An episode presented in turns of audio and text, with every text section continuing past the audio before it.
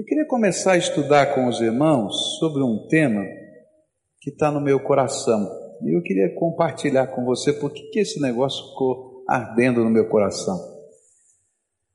Eu não sei na tua vida, né? Mas na minha vida, eu sei que o Espírito de Deus está em todo lugar. Eu sei que o maior catedral da face da terra é o meu coração onde o Espírito Santo de Deus precisa habitar todo dia.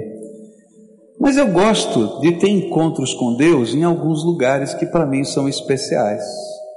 Né? Eu não sei você, por exemplo, né? talvez na sua dinâmica da vida, né? você tenha um cantinho na tua casa que você gosta de falar com Deus. E parece que quando mexe no teu cantinho, parece que bagunçou a tua vida, né? Eu gosto, por exemplo, de uma árvore, de ficar debaixo de uma árvore para orar. Eu não tenho conseguido fazer isso, a dinâmica da vida mudou muito. Né? Eu preciso do carro, o carro é compartilhado. Então, um dia, na hora que eu posso, não tenho o carro para ir. Aí eu fico, bom, você tem que achar um outro lugar. E a gente vai fazendo isso. Mas aquilo vai incomodando a gente. Eu falei, mas que negócio é esse? Por que, que isso está tão forte? Fica essa dinâmica. E aí eu comecei a pesquisar, para mim, de brincadeira, sobre a importância do lugar, de um lugar que a gente separa para um encontro com Deus, né? que eu vou chamar de lugar sagrado? Será que esse negócio é só meu?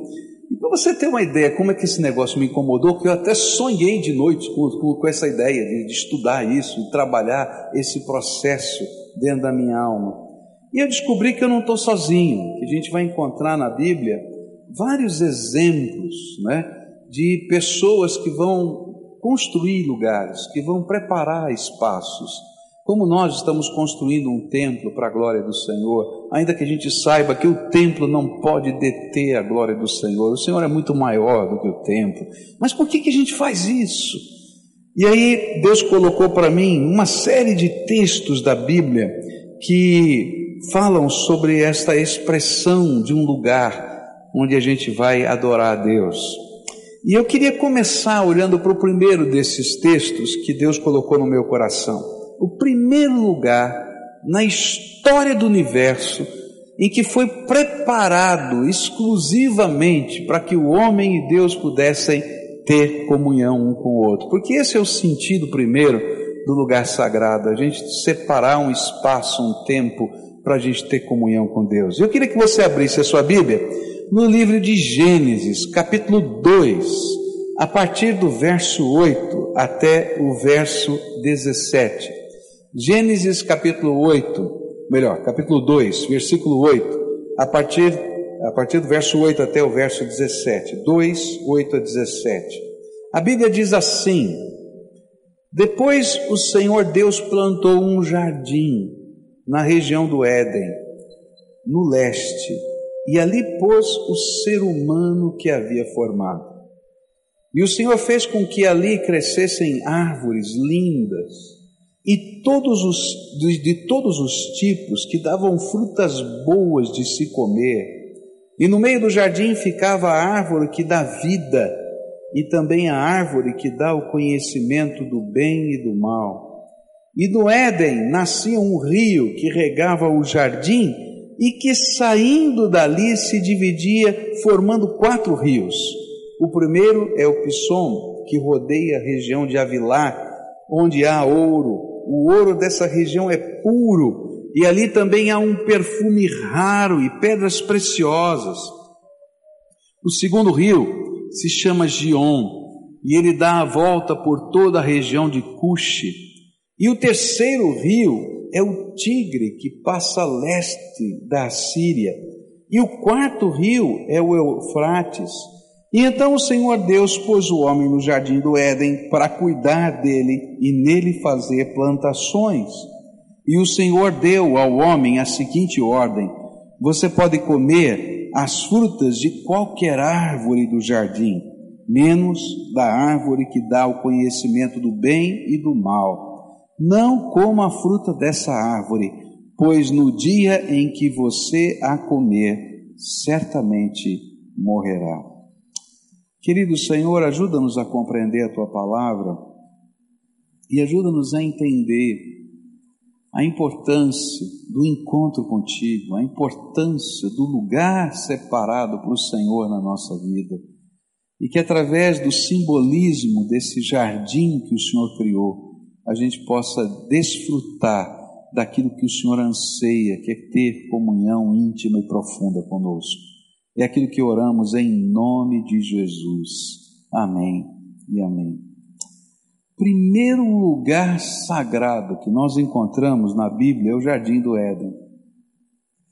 Ainda que o Jardim do Éden seja um lugar físico, concreto, identificado com uma região do mundo chamada Crescente Fértil, na Mesopotâmia, mas há uma região no mundo ali no Crescente Fértil. Quem já estudou histórias lembra do Crescente Fértil, onde o, o homem, né? E é naquela região do mundo. E é interessante que quando fala desses rios, esses rios estão identificados com toda essa região do Crescente Fértil, né? Mas apesar desse lugar ser um lugar físico, concreto, que tem mistérios, né? Porque diz que quando o homem foi expulso, querubim está tomando conta da árvore da vida, e a gente fica pensando: será que ela está na terra? Será que ela levantou para o céu? O que, que aconteceu?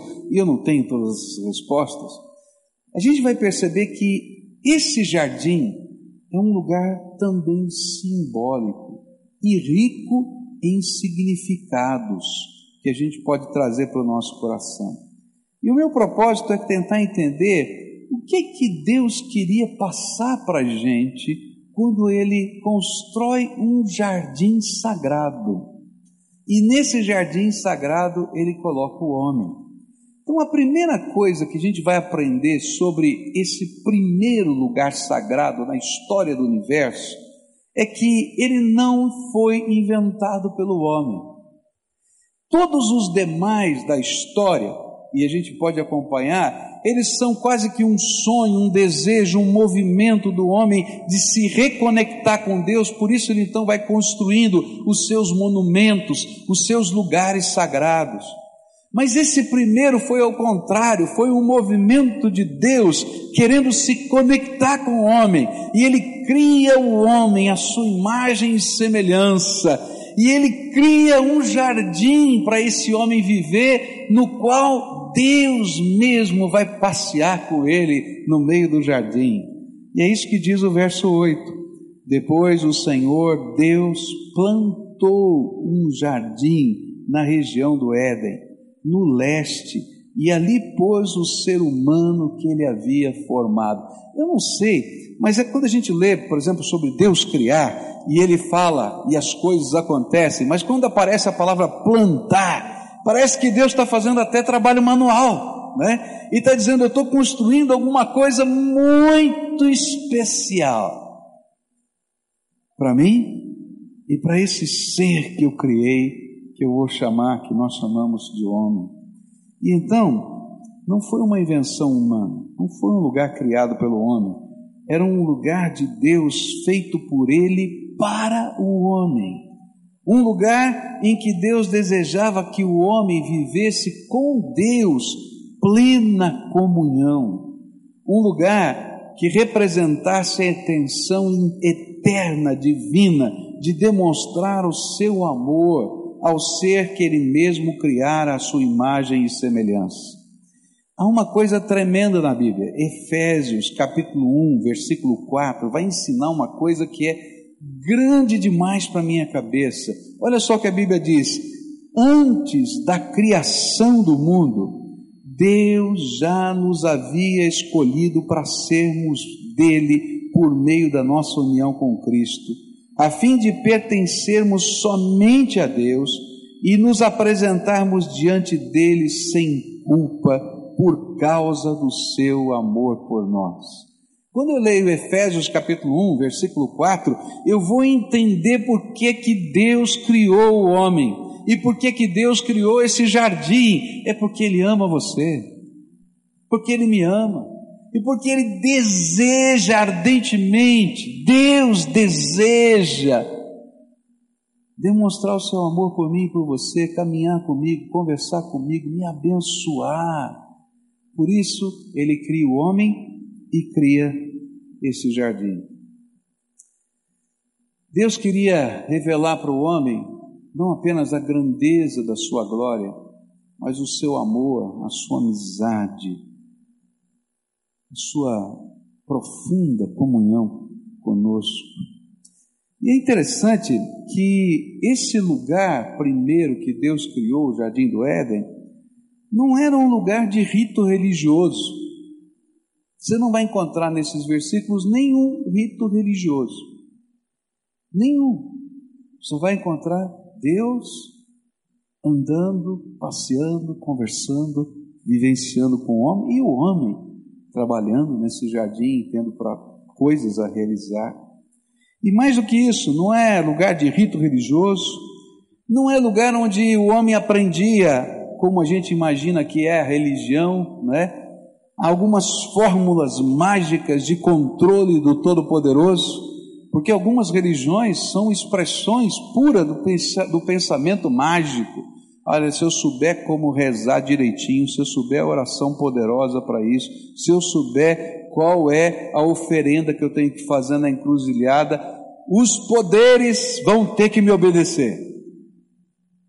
Isso não é religião, nem é fé, nem é comunhão com Deus, porque aquilo que está aqui revelado nesse jardim é coisa muito maior. Deus te ama, Deus tem um plano para a tua vida, Deus tem alegria prazer de ter comunhão com você.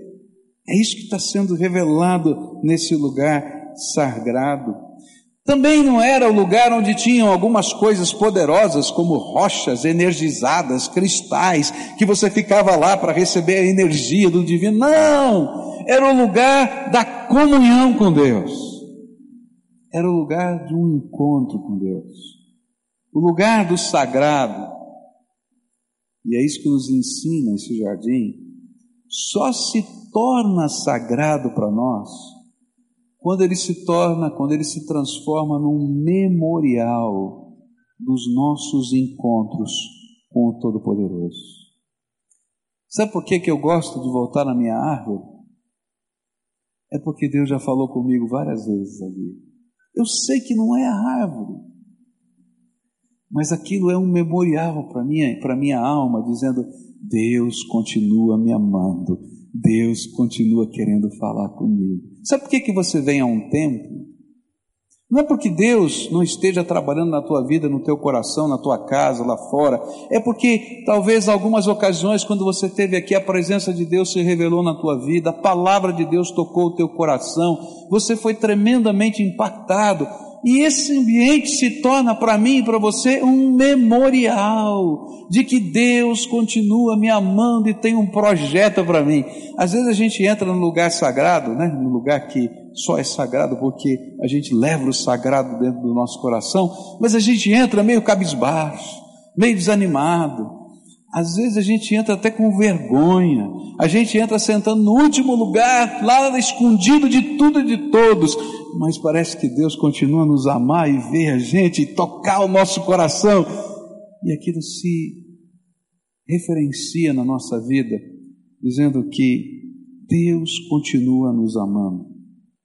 O verdadeiro sagrado só ocorre no coração e na alma, e os lugares são apenas referenciais memoriais de que Deus continua me amando e tem um propósito para a minha vida. Deus construiu o seu jardim. Era dele, de Deus. Mas ali ele colocou o ser que ele amava, o homem. E por isso, o Éden do passado, ele aponta para alguma coisa tremenda que vai acontecer na história: o céu.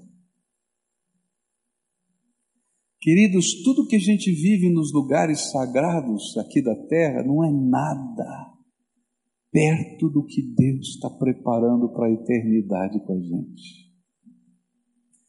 E porque um dia o Éden foi perdido por causa dos nossos pecados, e Deus não desistiu do seu projeto, Ele está preparando para mim um lugar celestial. E a Bíblia diz uma coisa tremenda: que esse lugar está prontinho, ele já preparou. Faz parte do anseio de Deus. Ele é chamado no livro do Apocalipse de a Nova Jerusalém, e que quando chegar o momento certo da volta do Senhor na terra e do céu invadir a terra e resgatar essa terra que está corrompida e corrupta, essa santa cidade celestial vai descer nas nuvens e vai tomar lugar aqui e outra vez, Deus está dizendo para mim e para você: eu preparei não mais um jardim, mas uma cidade. Eu vou ser o sol dessa cidade. Eu vou ser a justiça dessa cidade. Eu vou ser o alimento dessa cidade. Porque eu sempre desejei ter comunhão com você. Não é lindo isso? Aí eu fiquei apaixonado por Deus. Quando eu estava estudando isso aqui, meu coração ficou ardendo. Deus quer ter um encontro comigo. Às vezes a gente se sente honrado por algumas coisas simples, né? Eu ouvi uma vez de um, de um irmão aqui da igreja que ele convidava, como presidente de uma grande empresa, pessoas de vários escalões daquela empresa para tomar um cafezinho com ele.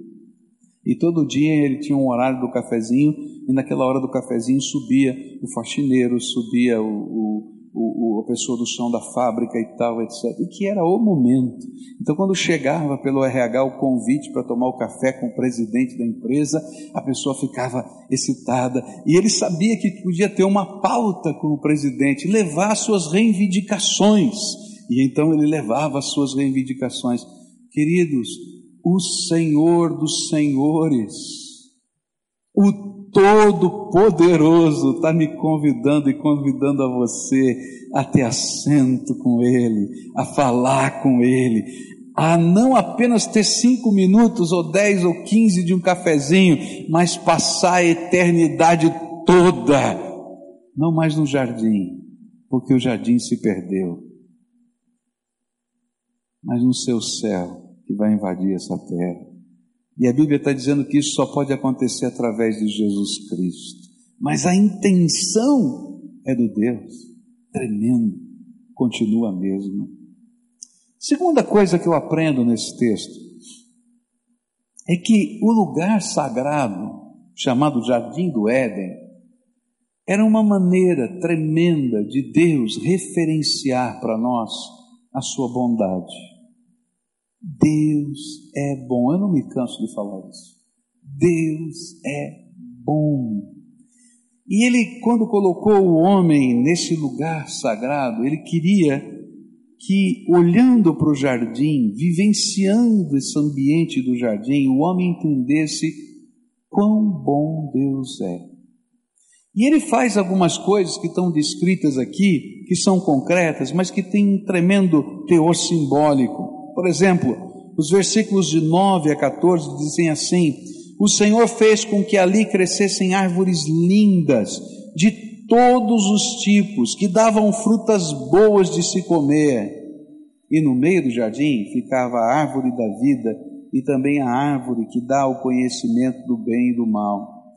É interessante que a Bíblia está dizendo que cada detalhe da criação desse lugar está apontando para essa bondade divina que emana desse prazer que Deus tem de ter comunhão comigo, de ter comunhão com você. Por isso, Deus plantou árvores no jardim.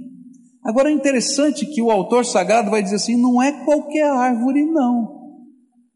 Ele diz árvores bonitas, belas. E aí a ideia que a gente tem é que Deus construiu um jardim bonito para que nós pudéssemos entender a bondade de Deus olhando a beleza que nos cerca. Mas ele não para aí. Ele vai e ele cria não somente árvores bonitas, mas árvores que dão frutos saborosos, desejáveis de serem experimentados. E a ideia é que não, não somente Deus estava provendo tudo que era necessário para a vida daquele homem, mas Deus também estava dizendo que eu quero dar sabor para a tua vida. Eu quero que o belo esteja na tua vida, mas eu quero também que o sabor gostoso de viver esteja aí na tua vida. Que você possa desfrutar do que eu estou preparando para você. E aí, no centro desse jardim, ele coloca uma árvore a árvore da vida. E aí, para mim, é uma coisa tremenda. No centro. Por que no centro? É como se Deus estivesse afirmando que o único lugar em que podemos descobrir tanto o sentido quanto a essência da vida é quando nos encontramos com Deus no seu jardim. Querido, tua vida só tem sentido, só tem sabor, só tem beleza se Deus estiver com você na tua vida. Se não, meu filho, você vai estar num jardim que parece uma selva. E você está sendo ameaçado por essa selva o tempo todo. Mas se Deus anda com você e preparou, está preparando a tua vida, e você está caminhando com Ele, aquele lugar onde você está é um jardim de Deus, porque Deus está trabalhando a beleza e o sabor. E mais do que isso, no centro de tudo vai estar vida, vida em abundância, vida que procede de Deus para a nossa vida. Porque toda vez que a gente fica longe de Deus, querido, significa morte. A nossa vida só tem sentido na presença de Deus. E é por isso que o lugar do sagrado sempre vai ser o referencial da busca da vida em abundância que Jesus prometeu àqueles que o seguem. Olha só o que disse Jesus em João 10. Ele diz assim: O ladrão vem somente para roubar, matar e destruir. Eu vim para que tenham vida. E que tipo de vida? Em abundância. Queridos, é disso que Deus está falando. Você quer ter sentido de vida? Você quer ter sabor na vida? Você quer entender vida em abundância, em profundidade, em plenitude? No centro do teu viver, você tem que colocar o Senhor desse jardim.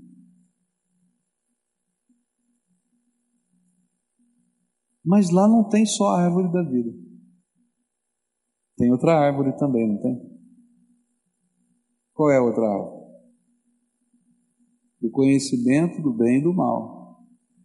Durante muito tempo na minha vida, eu fiquei com raiva dessa árvore. Você já ficou com raiva dela? Eu já fiquei. E depois eu fiquei com raiva de Deus por ter colocado a árvore naquele jardim.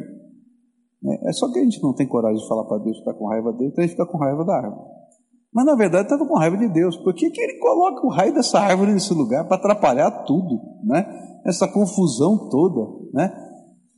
Aí eu vejo outra vez a bondade de Deus. Porque toda vez que eu me encontrar com Deus, e toda vez que eu olhar para esse referencial sagrado, eu vou descobrir que o lugar do sagrado sempre vai ser um lugar de decisão. Há uma coisa tão linda em Deus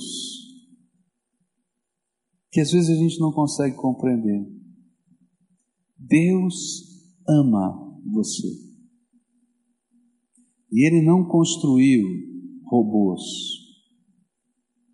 que Ele pudesse colocar na programação: faz isso, faz aquilo, faz aquilo outro, faz aquilo outro, faz aquilo outro mas na bondade dele, ele colocou, construiu seres à imagem e semelhança dele, que têm qualidades e capacidades parecidas com ele.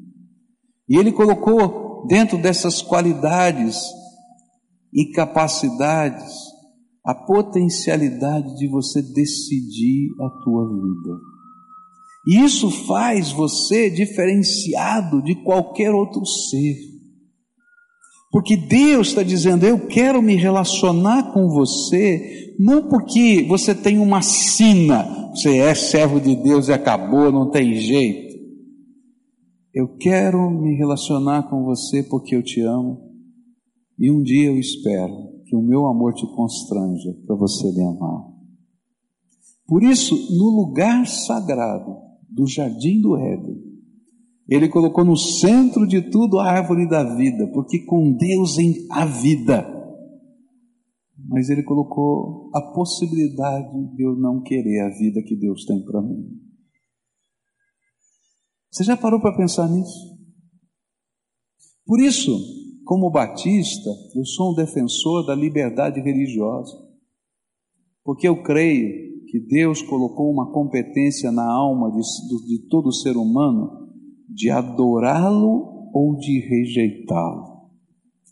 E se Deus fez isso, eu não posso obrigar ninguém a adorá-lo. Porque se, ele, se fosse para obrigar, ele já teria feito desde o jardim.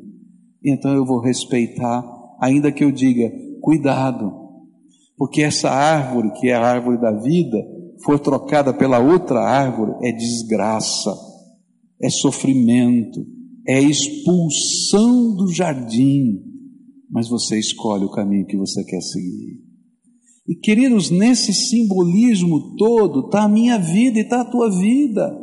É assim que Deus se relaciona comigo. Eu não tenho mais um jardim no Éden, mas o Deus se fez carne, habitou entre nós e Cristo Jesus é o Senhor. E Ele está anunciando que Ele está reconstruindo não mais o jardim, mas preparando para mim uma cidade. E que a árvore da vida, ela continua no centro dessa cidade. Agora eu posso escolher se eu quero viver com Deus aqui e por toda a eternidade ou não. Por isso Deus vai dizer para esse homem, essa mulher, e o Senhor Deus deu ao homem a seguinte ordem: Você pode comer as frutas de qualquer árvore do jardim, menos da árvore que dá o conhecimento do bem e do mal não coma a fruta desta árvore, pois no dia em que você a comer, certamente morrerá. A liberdade simbolizada nessa árvore referencia a bondade divina que não impõe, mas chama ao amor responsável e fiel de um relacionamento. A melhor maneira de eu entender isso é quando a gente pede alguém em casamento. Né? A gente ama alguém, a gente está lá namorando, noivando, não é isso? Aí chega aquele momento que a gente diz assim: agora está na hora de casar. E a gente pede alguém para casar com a gente. Agora você imagina se alguém diz assim: é, tem jeito mesmo, caso. É assim que ele está esperando a resposta do pedido de casamento? Né? Não, é, fui obrigado pelos meus pais a casar. É isso que a gente quer? Não. O que, que a gente espera? Que alguém nos ame a ponto de dizer: Eu quero viver a minha vida com você. Deus está fazendo essa obra comigo e com você para dizer assim: olha, cada dia Ele está te chamando para perto dele, dizendo assim: filho, eu tenho um propósito para a tua vida. Não é uma sina, não é um documento fatalístico, é um convite de amor. No passado eu preparei um jardim que a humanidade destruiu, mas eu estou preparando uma cidade mais bonita. E mais, Jesus vai dizer assim: que o Pai decidiu dar o seu reino para cada um de nós. E Ele está dizendo: olha, tudo que é meu é teu. Sabe, Todos os anjos que eu criei, isso está na Bíblia, gente, é coisa incrível.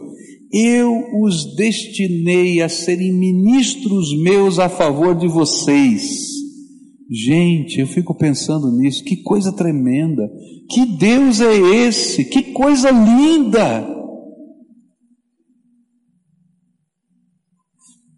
A palavra de Deus diz que eu posso ter ousadia para entrar na presença de Deus através de Jesus, o nosso sumo sacerdote, porque as portas da sala do trono do universo se abriram para nós e a gente tem um convite dele para ter comunhão com ele. Agora você pode escolher. Eu não quero. Por quê? Toda vez que a gente responde um convite de amor como esse, eu vou ter responsabilidade. Porque Deus vai querer a mesma coisa que você pede em termos de amor, exclusividade, compromisso, mutualidade. E se eu não estiver disposto a viver essas coisas, não há amor, e não há relação, e não há comunhão. Por isso ele coloca sempre no lugar do sagrado um lugar de decisão, onde você escolhe. E escolher pela árvore da vida é optar pela vontade de Deus. E optar pela vontade de Deus é descobrir no nosso dia a dia que a vontade de Deus não é uma sina horrorosa que eu vou ter que suportar pelo resto da vida, mas como diz Romanos 12, verso 2, ela é abençoadora e diz assim: E não vos conformeis com este século, mas transformai-vos pela renovação da vossa mente, para que experimenteis qual seja a boa, agradável e perfeita vontade de Deus. E eu só vou sentir o sabor da boa, perfeita e agradável vontade de Deus se a minha mente e meu coração forem transformados pelos valores de Deus na minha vida. Por isso, o lugar sagrado sempre será um lugar que nos convida, que nos confronta com uma decisão sagrada. Meu jeito ou o jeito de Deus? É interessante que o jeito de Deus é a vontade dele para a minha vida. O meu jeito é o conhecimento do bem e do mal, ou seja, o seu próprio discernimento. É isso que a Bíblia está falando. O jeito de Deus é quando eu digo assim: Senhor, ainda que eu tenha a capacidade de discernir muita coisa, eu sei que eu sou só humano. E ainda que eu tenha capacidade de julgar muita coisa, o meu poder é desse tamanho então eu vou ficar com o Senhor, porque o Senhor tem um discernimento muito maior que o meu e o seu poder não se compara. Agora, o jeito humano é dizer: Eu sou dono do meu nariz, do meu nariz, deixa que eu me viro. Você escolhe. E Deus diz: Tá bom, filho, faz do teu jeito. E aí a gente vai dando cabeçadas pela vida. Por isso, esse lugar do sagrado nos confronta com a vontade de Deus ou com a minha vontade. Mas lá no fundo, o que Deus está dizendo é que essa decisão tem implicações tremendas. Porque optar pela vontade de Deus é optar pela árvore da vida. E optar pela árvore da ciência do bem e do mal é optar pela morte. No dia em que comeres desse fruto, certamente morrerás. E queridos, essa é a dinâmica da fé. A fé lida com dois conceitos tremendos: vida eterna e morte eterna. E toda vez que você se encontrar com Deus, em qualquer lugar, Ele vai desafiar você a tomar uma decisão. Se você quer vida eterna ou se você não quer essa dependência de Deus, que você saiba que você está caminhando para a morte eterna. Porque no dia em que essa Jerusalém celestial descer, não vai ter lugar para você naquele, naquela cidade. Como não teve lugar para Adão e Eva, e não tem mais lugar para a gente no jardim do Éden. Na verdade, a decisão que a gente está tomando sempre na vida é permanecer no jardim ou ser expulso dele.